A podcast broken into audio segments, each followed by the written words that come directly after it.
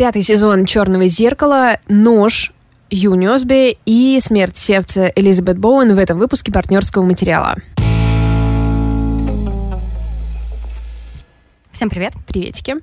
Uh, на этой неделе два супер больших камбэка произошли.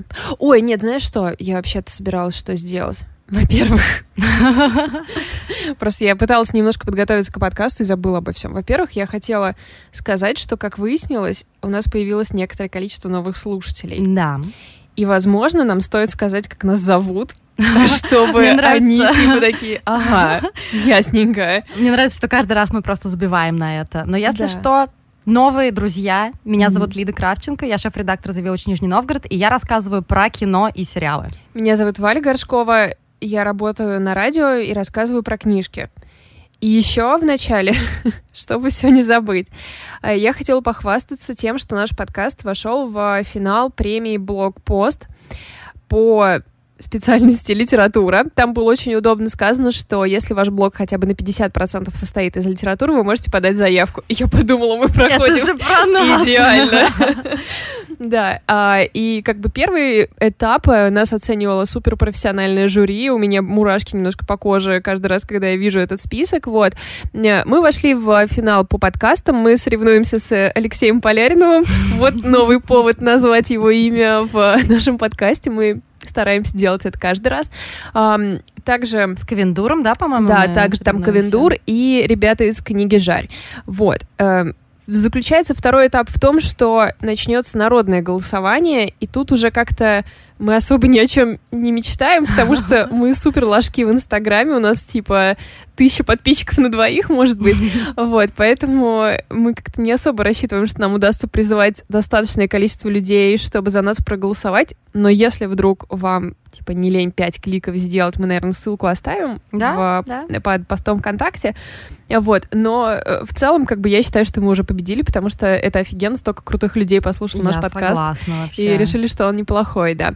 Вот, но э, победитель получит там какое-то количество денег на покупку книг и официальное обещание, что если мы ну, вдруг каким-то смешным способом, может быть, бот-фермой с Украины победим, то, то в таком случае мы пустим эти деньги не на ветер, а на подарочки вам. Да. Я считаю, да. это будет супер мило. Типа, соберем лучшие книжки, которые за последний год выходили. На 10 тысяч их будет, типа, 10, так что... В общем, если у вас будет охота. Да, можете э, это ленивым летним вечерком, да, можете проголосовать, можете не голосовать. Это все да, очень лайтово. Просто порадуемся. Да.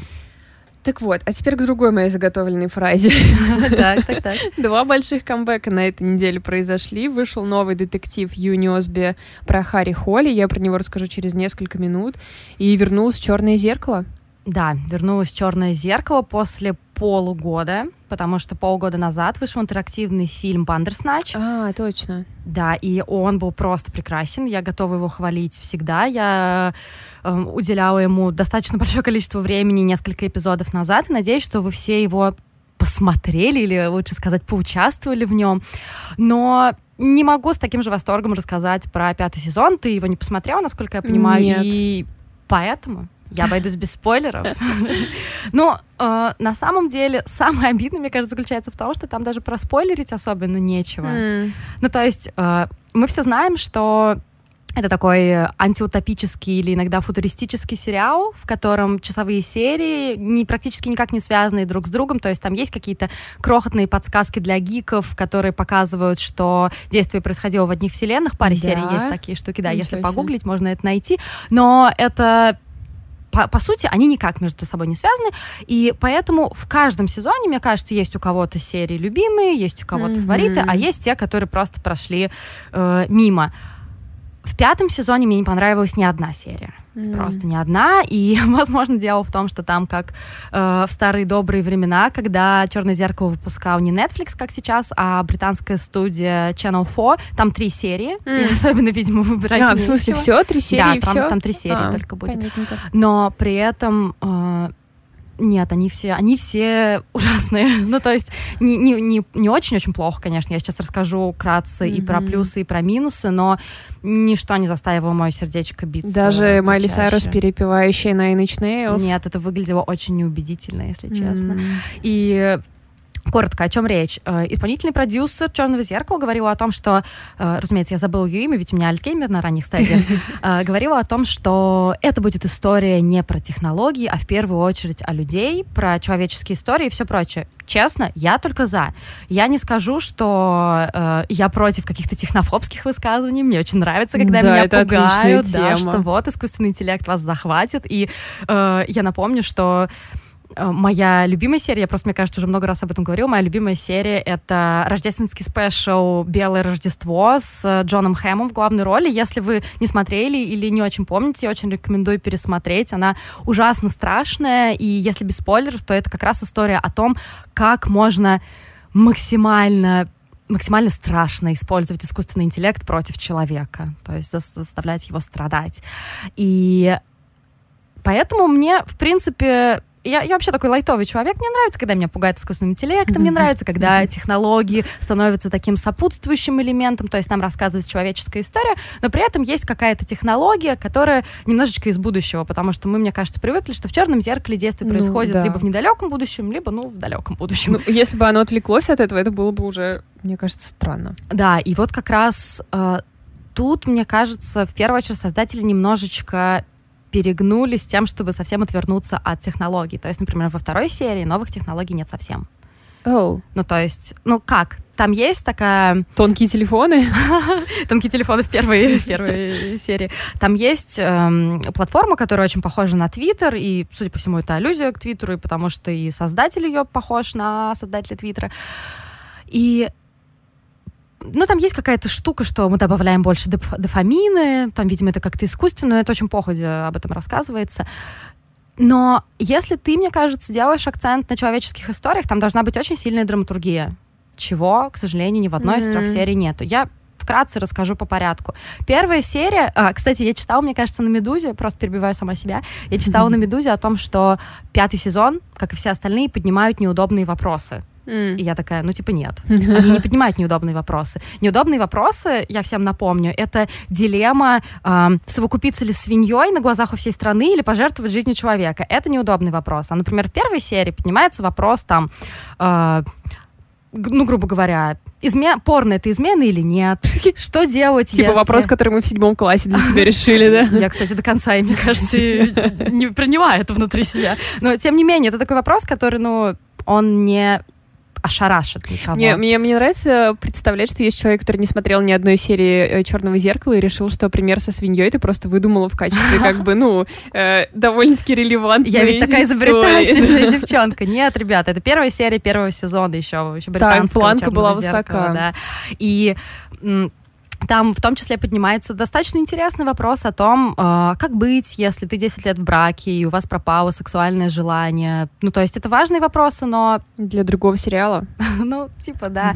И, окей, в первом сезоне, в первой серии действительно необычная идея. Я не буду спойлерить, там просто показывается некая видеоигра, так как я уже рассказала про порно, мне кажется, всем понятно, что там будет дальше в какой-то степени. Но тут, мне кажется, промашка в другом там очень слабая актерская игра, совершенно невозможно. То есть там три главных героя — это э, молодой человек, которому там около 35-37, его играет Энтони Маки, вы могли его видеть, например, в «Мстителях», он играл помощника Капитана Америки, и его супруга, и его лучший друг. И кажется, что оба парня, оба актера, они абсолютно никак не заинтересованы в том, чтобы поиграть в этой франшизе в черном зеркале. Они такие, ну, возможно, я неправильно поняла их роль, возможно, они неправильно поняли свою роль. Но у меня такое ощущение, что из их тройки только девушка такая, yes, yes, я покажу все, на что я способна, я выложусь полностью. Ну, то есть абсолютно не вовлекают они меня в действие, абсолютно мне не хочется как-то их, не то что им сочувствовать, я их просто не понимаю, что они испытывают в этот момент они абсолютно вялые mm-hmm. ребята. И обратная история происходит во второй серии э, пятого сезона. Там главную роль играет, э, вот я думала все время, как бы не сказать Эндрю Гарфилд, и у меня в голове теперь только Эндрю Гарфилд. Эндрю Скотт. Это актер, которого вы могли видеть в британской версии Шерлока. Он там играл Мориарти. Да, да, тот самый секси парень. Ой, я вот никогда не считала его секси. Я всегда считала его секси. Да, я вот знаю, тебе еще нравится этот второй мужик такой же, который... Э, который доктор кто и прочий. Теннант? Да, с острыми, yeah. типа, блин, а да. брови и острые носы, можем просто порезаться. Мне кажется, опасно рядом с ними находиться. Не знаю, как это может быть сексуально. Ну, типа ты хочешь себя в крови потом. Может быть, я просто завидую их скулам. Может быть. Ведь мои сладкие щечки не могут ими похвастаться. Как бы то ни было, а, во второй серии обратная история. Там просто прекрасная игра Эндрю Скотта и очень банальный сюжет. Мне кажется, вторая серия пятого сезона просто может брать пальму первенства по самому предсказуемому банальному сюжету. То есть я вообще хочу отметить, что Эндрю Скотт супер талантливый актер, и его, ну, его, мне кажется, большинство людей вот именно по роли Мариарти помнит. А я смотрела довольно много с ним э, фильмов, где у него драматические роли, и он абсолютно прекрасен в них. Ну, то есть можно вспомнить сериал «Дрянь» от сценаристки «Убивай Ева», о котором я недавно говорила, или тоже мое любимое его появление в фильме «Фантастик Лав», который безжалостные российские прокатчики перевели как «Фантастическую любовь», и где ее найти, понятно, mm-hmm. в какой, какой период да. выходил еще фильм, понятно, какой фильм еще выходил в этот период, yeah. и они решили как-то подмазаться, видимо, к этому. И он там играет такого тихого, тихого симпатягу, немножко замкнутого в себе, ему так идут эти роли. И тут он тоже такой сломленный, тихий человек, который ходит все время на группы поддержки. Мы потом узнаем, что он кого-то потерял, и он работает таксистом, и постоянно паркуется около офиса корпорации «Осколки», как раз которая создала платформу, похожую на Твиттер, и кого-то ждет. Мы не знаем кого, и дальше нас ждут там криминал, перестрелки, там драмы и все прочее. И можно, мне кажется, с первых там 10 минут догадаться, что дальше будет, но Эндрю Скотт просто прекрасен. Он убедителен, он сделал все замечательно, но, к сожалению, это не уберегло меня от ужасной скуки. Серия идет больше часа, и я просто хотела все время перещелкивать еще 15 секунд, еще 15 секунд, просто потому что мне было скучно, и я не понимала, почему я должна смотреть mm. это растянутое действо. То есть, да, понятно, что это все история о человеческих дилеммах, проблемах, о чувстве вины, с которым ты никак не можешь справиться, но неубедительно это абсолютно неубедительная история. И третья история, которая, как ни странно, меня развлекла, и она развлекла меня бы еще больше, если бы это была не серия Черного зеркала, а какой, какая-то подростковая драма с элементами фантастики. Там играет э, Майли Сайрус, она играет mm-hmm. тоже поп-певицу, по которой фанатеет главная героиня, девушка Рэйчел, у которой недавно умерла мать, равнодушный отец и сестра, которая такая рокерша, только знает, что бренчит на гитаре. И там далее происходит какой-то Какое-то развитие событий. Как вам такая аннотация? Я могу просто про все так говорить. Но в любом случае, просто чтобы без спойлеров, это наименее скучная серия, но если вам интересна подковерная какая-то часть индустрии шоу-бизнеса, ну, посмотрите тот же Vox Lux, который, вы помните, я про него рассказывала с Натали Портман, там, где она тоже играет поп-певицу, такую оптимистичную, которая заряжает многомиллионную толпу, но при этом сама мертва внутри. Но вот тут какая-то похожая история, и я просто не понимаю, это я черное зеркало смотрю или что?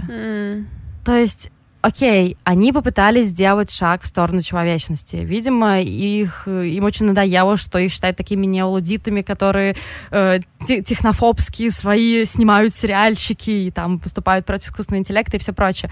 Но постойте, были же прекрасные серии э, Сан Джунипера, например. Это да. любимая, мне кажется, серия mm-hmm. всех из четвертого сезона. Э, про да. любовь двух девушек и на фоне ретро-музыки из 80-х. И там нету какой-то технофобской истории. Это история, в первую очередь, любви. Это история двух людей. Да, там играют важную роль технологии, но, тем не менее, мы делаем упор именно на человеческой истории, и это было прекрасно. Мне, кстати, не кажется, что их как... Ну, я вообще не знаю, может быть, это факт, что их обвиняли в том, что они технофобы, да, но э, когда ты снимаешь фильм ужасов, это же не означает, что ты боишься тех тем, которые ты там поднимаешь. Mm-hmm. Это просто отличное, как бы, место, чтобы нагнать страху. Естественно, это очень сейчас актуально, потому что, ну, нас технологии эти периодически догоняют. Мы, может, там кто-нибудь еще второй, третий сезон не посмотрел, и для него это уже не будет таким большим будущим, потому что там какие-то вещи уже у нас в реальности есть. Ну да, может быть, я просто предполагаю, что что заставило их переключиться немножко да, в другую Да, да, да, но я вот скорее к тому, что как раз, ну, я не согласна, что им стоит переключаться, mm-hmm. если у вас есть четкий формат, э, и э, это то, чего нам хочется. Это, в общем-то, тоже хорошая тема для того, чтобы запустить какие-то размышления. Ну, то есть, да, это выкрученная до максимума антиутопия, но ты можешь как-то на нее посмотреть, при, посмотреть на реальный мир и понять, что, блин, ну, конечно, может быть, до такого не дойдет, но до какого-то дойдет. Ну, Ну да, просто мне кажется, что если вы уже взяли как отправную, отправную точку именно место технологий будущего в жизни людей, то тут же огромное поле для возможностей. Это опять же может быть такой хоррор, вы опять же можете пугать, это может быть боевик, это может быть история любви, это может быть любая отрасль жизни. Как Конечно. мы помним все предыдущие сезоны, они по сути так и действовали, да, там, окей, больше всего выстреливало, это, наверное, страшилки, ну или, или какие-то просто пронзительные любовные истории, как в той же серии Сан Джунипера, да. Но, наверное, совсем от этого отходить уходить, это все-таки была ошибка. Либо, э, опять же, нужно было как-то делать больше упор на драматургию, потому что, ну зачем мы смотрим черное зеркало, в конце концов? Мы хотим удивиться. Я хочу удивляться, когда я смотрю mm-hmm. черное зеркало. Ну, да. Я хочу каких-то неожиданных твистов, и э, я хочу задуматься о том, что происходит, что может происходить в будущем. И в конце концов, да, понятно, что это такой, может быть, немножко плоский месседж, но что, к чему ведут технологии, там, почему mm-hmm. мы все время держим телефон в руках и все прочее. Ну, если Прости, мы с... что я в этот момент набираю Если мы с этого начали, то, может быть, и работает не трогай. Мне кажется, еще им как бы вообще было не время выпускать провальный сезон, учитывая, что вышла «Сумеречная зона», и понятно, что их ну, сравнивали просто в качестве там какого-то формата, идей и всего прочего. И «Сумеречная зона» опять всем показала, что, ну да, короче, это ну, морализаторство mm-hmm. такое прямолинейное, но вообще не работает. Нам надо уже э, а, все, чтобы было чуть пожестче, потому что... Вот. Как бы, а пятый сезон как раз заточен mm-hmm. именно на морализаторство. Ну вот да, и как бы, а кого вообще сейчас можно чему-то учить, типа, что плохое, что неплохое, как-то, мне кажется, это люди уже не очень хорошо воспринимают, сами во всем разобрались. Ну да, я согласна, и я, конечно, не буду там писать какие-то петиции, как фанаты «Игры престолов», и буду продолжать следить за сериалом, потому что тот же Бандерснач, он ужасно мне понравился, и мне кажется, что есть еще порох в пороховницах и все такое, поэтому э, посмотрим, что будет дальше, но если у вас есть три с половиной часа свободного времени, посмотрите, но если вы более, больше дрожите своим временем, то, возможно, его стоит пропустить. Это действительно по большей части скучновато. Скучновато, и никакой выдумки я там не нашла. Ну, может быть, первая серия чисто за счет того, что там интересная идея, может показаться интересной.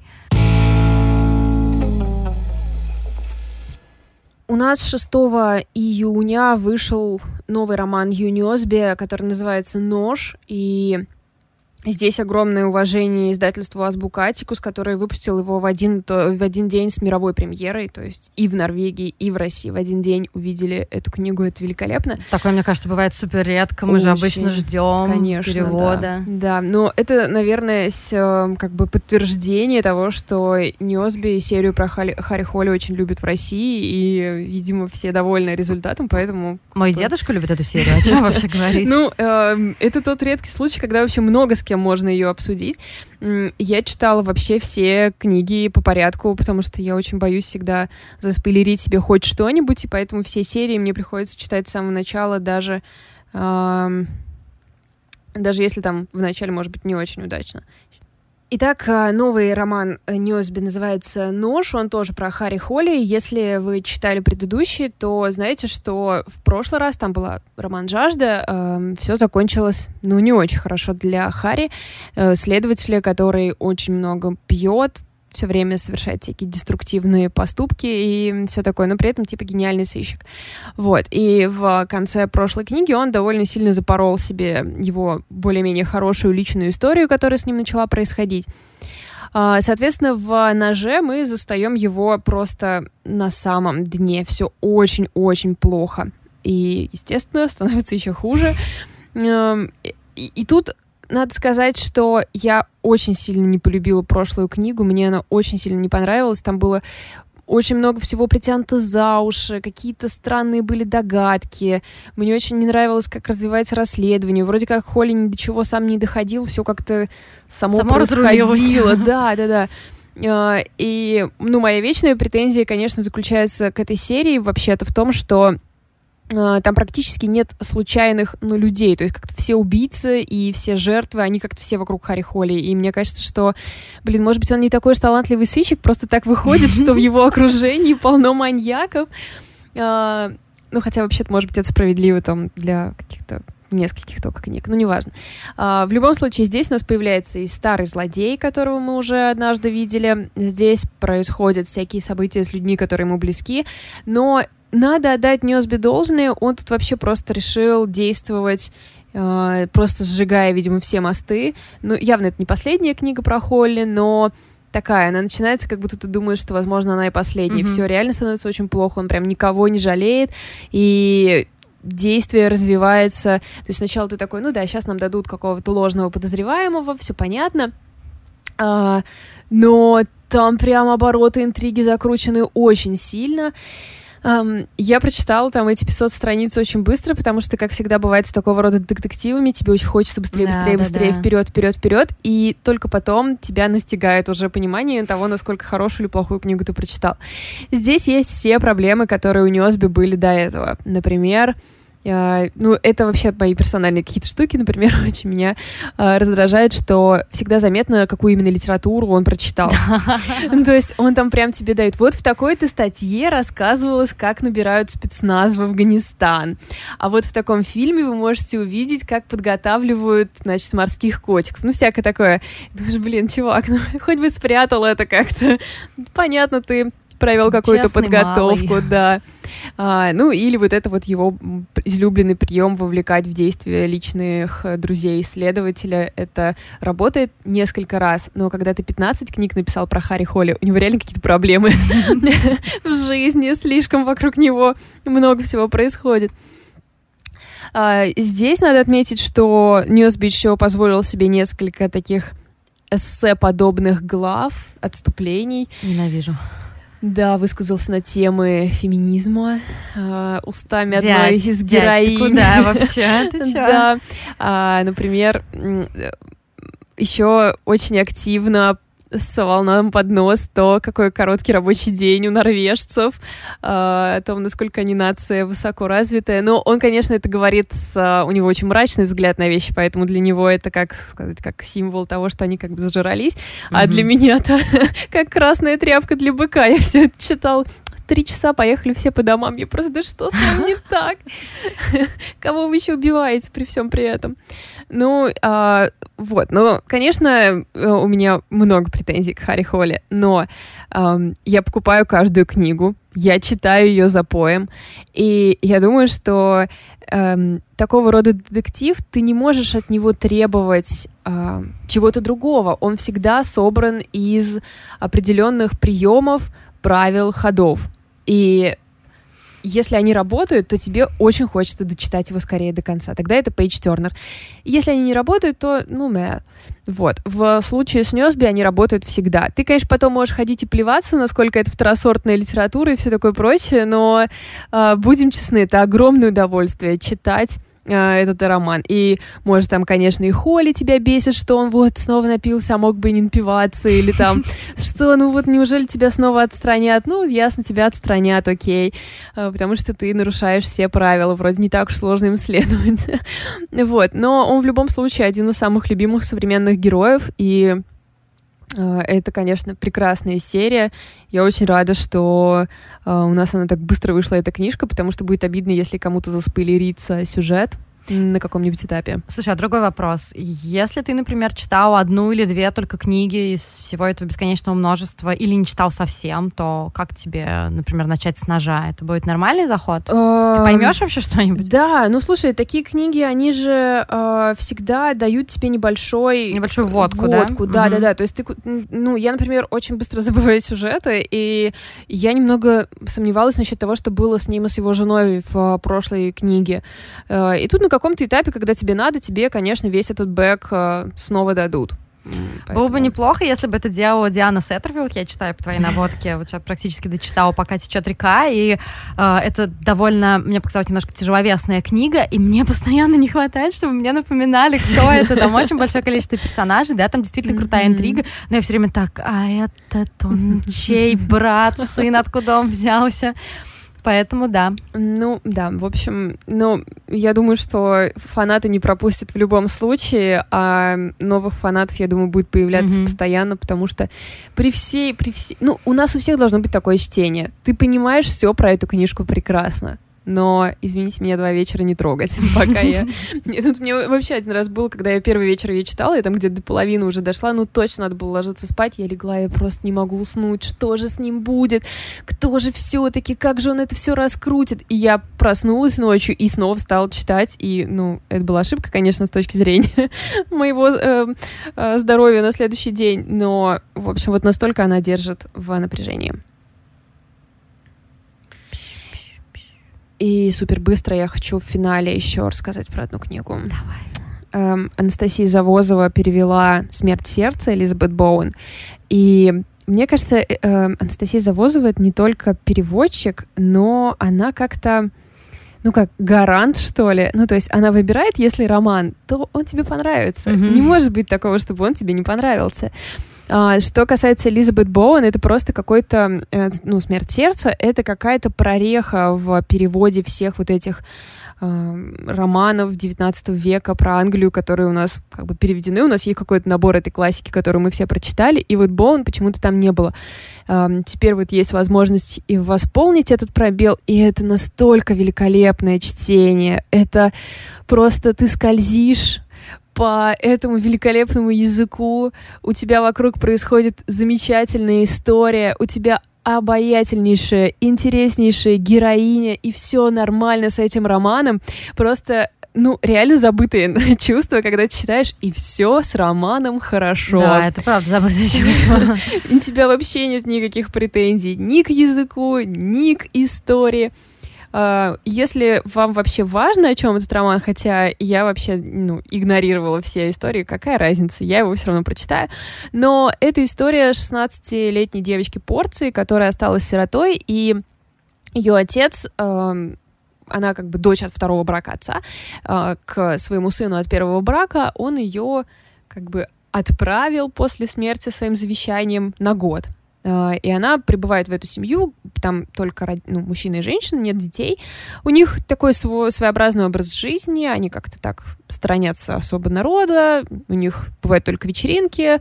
А, ну, в общем, как-то в доме не то чтобы много души. Mm-hmm. Вот. И вот эта девушка Порция, она ну, а она настоящий подросток. Вот меня что больше всего удивило в этой книге, что я не помню, чтобы я хоть раз у Остин или у какой-нибудь там кто, Баренте встречала настоящего подростка. То есть обычно же там просто какой-то, ну, небольшой человек.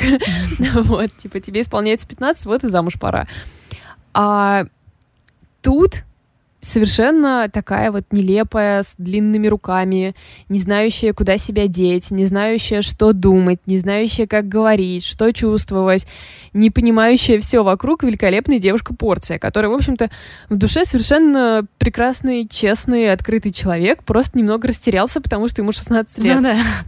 И мне так удивительно, в общем-то, увидеть этот живого героя в таком старом романе. Mm-hmm. Там вообще очень много таких, таких замечаний, которые нам, нам сейчас не кажутся э, естественными для этого времени.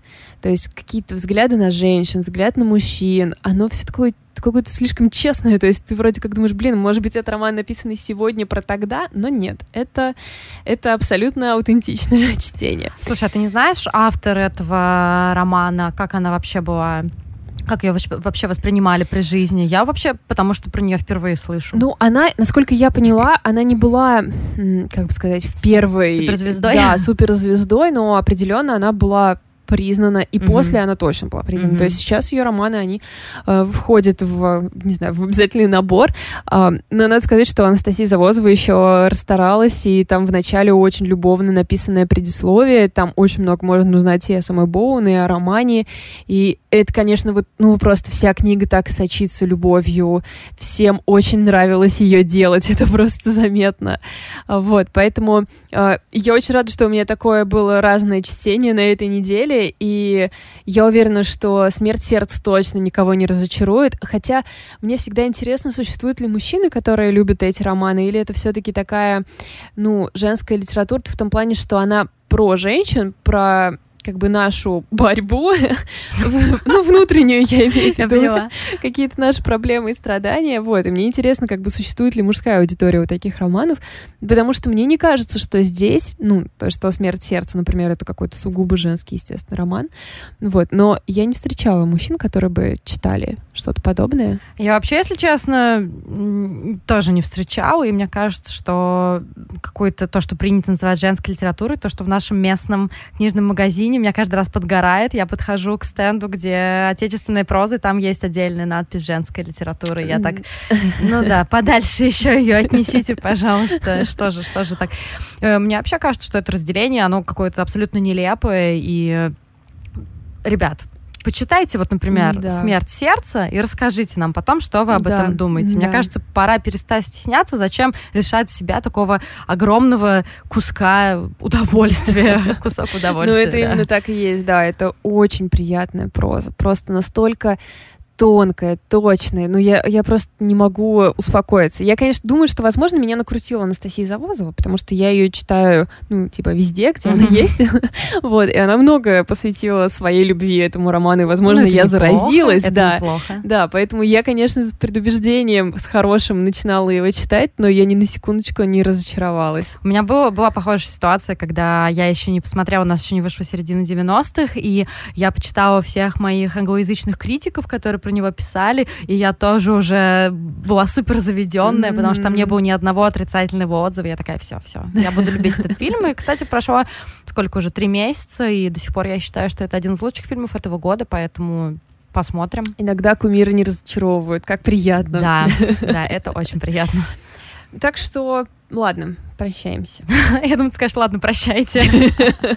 Я что-то вдруг почувствовала, что я как-то много патоки вылила на микрофон. Ну, это неплохо. Да. Это неплохо. Ну, в общем, если вам патока не близка, то расчлененка, кровь, отрезанные члены у Юниосби по соседству. А если вам просто хочется поскучать. Три часа, пятый сезон Черного зеркала в вашем распоряжении. Всем спасибо. Наши новые друзья, если вы, не знаю, если вам все понравилось, вы можете поставить нам оценку в iTunes или на платформе, где вы слушаете. Э, если вам что-то не понравилось, молчите. Нет, на самом деле вы можете... Э, пообщайтесь, пожалуйста, с нами в комментариях ВКонтакте. У нас есть группа, которая так называется «Партнерский материал». Мы всегда супер рады обратной связи. Расскажите, что вы читаете, что вы смотрите, как у вас дела, и давайте поговорим. Пока. Пока.